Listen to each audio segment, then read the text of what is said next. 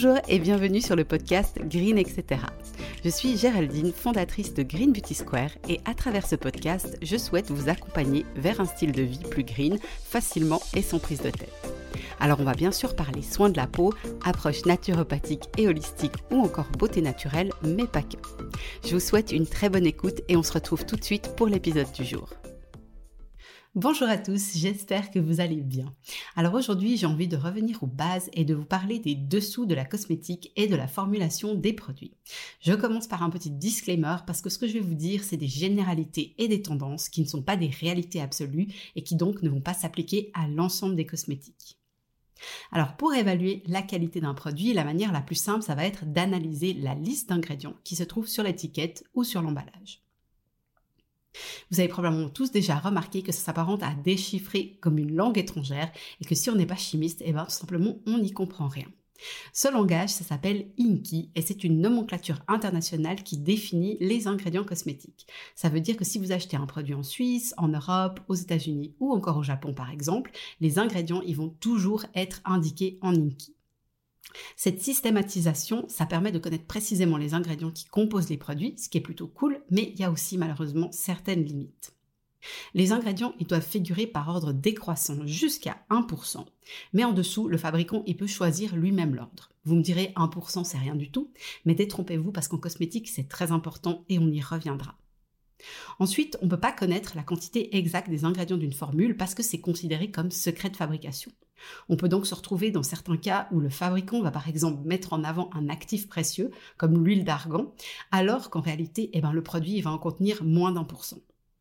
Si vous êtes attiré par un ingrédient star qui est mis en avant sur le produit, je vous recommande de vous assurer que cet ingrédient se trouve dans les trois premières positions de la liste, sinon vraiment il y a de grandes chances qu'on se moque de vous et qu'on soit en présence d'un cas de greenwashing. Alors on parle maintenant du cas épineux des parfums. Pour ceux qui me connaissent, ils savent très bien que je défends l'idée qu'un produit, surtout pour le visage, ne devrait pas être parfumé. Pourquoi? Parce qu'en fait, on peut retrouver tout et rien derrière Linky Parfum qu'on va trouver sur la liste des ingrédients. Encore une fois, en se cachant derrière un ingrédient qui constitue un secret de fabrication, un fabricant il peut dissimuler une foule de substances qui peuvent être vraiment problématiques. On peut retrouver des produits de synthèse qui peuvent être perturbateurs endocriniens, présumés cancérigènes, allergènes, irritants ou encore asséchants, dans des produits qui sont dits naturels ou respectueux de l'environnement. Donc on se rend compte que la nomenclature parfum, il faut pas la prendre à la légère car ça peut clairement tromper le consommateur sur le contenu du produit. Je vous recommande tout simplement de faire plutôt confiance à des fabricants transparents qui détaillent la composition des parfums qu'ils utilisent si vous souhaitez utiliser ce type de produit. Il faut aussi savoir que le 80% d'une formulation environ est concentré dans les 5 premiers ingrédients de la listing key. J'entends très souvent des personnes qui me disent bah je regarde les cinq premiers ingrédients et si c'est pas trop cracra, eh ben je pars du principe que le produit est correct. Alors cette hypothèse malheureusement elle est fausse et elle tient pas la route parce que les ingrédients les plus indésirables pour notre santé sont souvent présents en très très très petite quantité, justement à moins de 1%. Et donc c'est pour ça que ça va être très important d'évaluer une formule dans sa globalité. Je vous prends une petite anecdote sur un ingrédient qui est très décrit en ce moment. Il s'agit du phénoxyéthanol. Vous avez peut-être déjà entendu ce terme un peu barbare. Alors en fait, ce produit, c'est un conservateur et il est extrêmement pointé du doigt actuellement pour être toxique pour le sang et le foie. Il est aussi allergisant et peut provoquer de l'urticaire ou de l'eczéma. Et plus grave, il est présumé cancérigène et il présente des risques de toxicité pour le fœtus et d'infertilité. Bref, comme vous pouvez voir, c'est tout un poème. Donc c'est un ingrédient qui est autorisé à une concentration maximum de 1% dans les formules et plusieurs voix, elles s'élèvent en ce moment pour que ce pourcentage soit abaissé, surtout pour les produits pour les enfants et les bébés. À l'heure actuelle, on peut encore retrouver cette substance dans ce type de produit. Alors je prends cet exemple parce que cet ingrédient, il a beau être très contrôlé, personne va venir dans votre salle de bain contrôler et regarder les produits que vous, vous allez vous appliquer. Donc si vous avez un produit, deux produits, trois produits, voire plus de produits qui contiennent cette substance et que vous les utilisez régulièrement, vous allez être exposé à une charge toxique importante. Et très souvent, bah, malheureusement, vous n'en avez même pas conscience. Donc ça, c'est vraiment ce qui personnellement, je trouve révoltant. On ne se doute pas en achetant un produit cosmétique qu'on peut courir un pareil risque. Et je défends fermement le libre choix, mais quand quelqu'un choisit par exemple de fumer, il sait à quoi il s'expose, alors qu'avec les cosmétiques, bah, le danger est pas écrit en gros en rouge sur le produit, et c'est justement ça que personnellement je trouve vraiment aberrant. Parlons maintenant de la concentration en actifs des produits. C'est un peu le nerf de la guerre parce que plus un produit contient un pourcentage élevé d'actifs, plus il va interagir avec la peau pour lui procurer un réel bienfait. Le problème actuel, c'est que la majorité des cosmétiques, généralement plutôt conventionnels, vont contenir très très peu d'actifs. En moyenne, on dit moins de 2%. Et tout le reste, c'est ce qu'on appelle des excipients. Donc dans les cosmétiques, on trouve majoritairement des excipients, surtout beaucoup d'eau, vu qu'on estime qu'un cosmétique classique en contient entre 60 à 80%. Je vous fais une petite aparté parce que j'entends aussi très souvent, oui, ben voilà, euh, le cosmétique hydrate la peau. Alors c'est pas vrai. C'est uniquement l'eau que vous buvez qui va hydrater votre peau et les aliments qui vont être riches en eau et c'est absolument pas l'eau qui est contenue dans la formule. On utilise de l'eau pour former une émulsion et donc pour former une crème, mais ça va pas vous hydrater la peau. Donc je reprends, on a beaucoup d'eau dans un cosmétique, on va aussi avoir une phase grasse et des émulsifiants pour former la crème.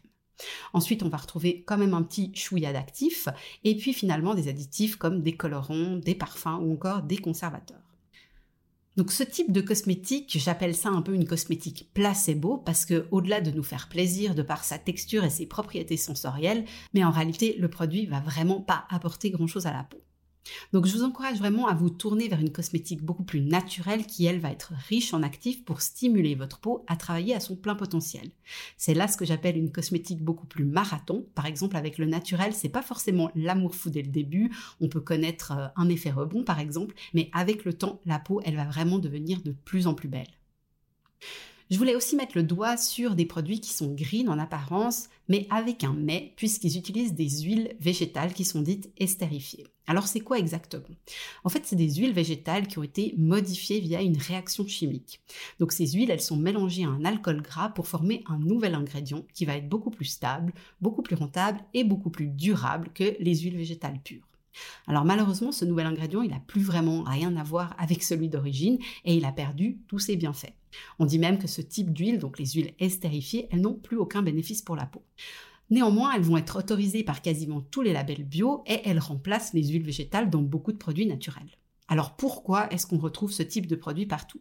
Alors ça va être d'abord pour des raisons de gros sous, parce que les huiles végétales pures et bio coûtent très cher. On en retrouve certaines qui peuvent coûter jusqu'à plus de 1000 francs le litre. Ensuite, ça s'explique parce que les huiles végétales, ça va être des matières qui sont sensibles et vivantes et qui se conservent pas durant des années. Et la plupart des fabricants ont justement besoin que leurs produits puissent se conserver durant plusieurs années.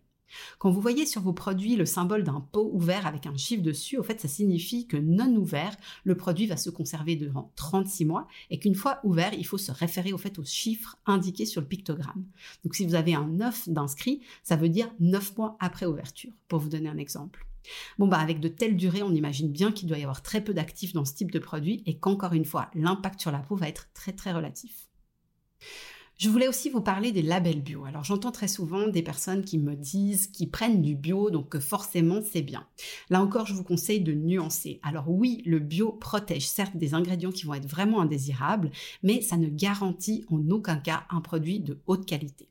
Le problème, c'est que les labels, ils ont absolument pas tous le même niveau d'exigence. Et pour vous donner un exemple que personnellement je trouve très choquant, pour le label le moins exigeant, il est possible d'avoir uniquement 5% d'ingrédients bio dans un produit fini pour qu'il soit labellisé. Vous avez bien entendu, 5% d'ingrédients vraiment bio dans un produit estampillé bio. Le bio, ça reste un business et les artisans ont souvent pas les moyens de se faire labelliser, alors que les grands groupes cosmétiques, eux, créent des marques très moyennes niveau compo, mais qui sont labellisées bio, tout simplement pour profiter de l'engouement des consommateurs qui sont de plus en plus friands de ce type de produit. Donc soyez vigilants et je vous recommande vraiment de vous intéresser et de favoriser les circuits courts et l'artisanat. Votre peau, vraiment, elle vous dira merci. Pour terminer, je voulais vous proposer de télécharger un guide que j'ai appelé le guide des ingrédients indésirables et qui sera disponible sur le blog. Ça vous permettra de facilement identifier les substances qui posent problème et qu'il faudrait dans l'idéal éviter. Alors il y a 11 catégories de produits et pour chacune j'explique l'usage, les risques et les noms inky pour que vous puissiez vous-même analyser les produits phares de votre salle de bain. Le guide y contient également quelques exemples de produits décryptés dans leur ensemble pour vraiment bien illustrer mes propos de façon concrète. D'ailleurs, si vous souhaitez que je décrypte un produit en particulier, n'hésitez vraiment pas à me le faire savoir. Et puis, ben, il pourrait bien faire partie des prochains produits qui passeront sous la loupe sur mon compte Instagram. Donc voilà, c'en est tout pour cet épisode du jour. J'espère ne pas vous avoir fait trop peur avec ces quelques vérités chocs. Il faut vous dire que ce qui est passé est passé, ne vous en inquiétez pas, mais vous pouvez dès à présent faire évoluer en pleine conscience vos habitudes si vous en avez envie bien sûr. Alors je vous dis à très bientôt et prenez bien soin de vous.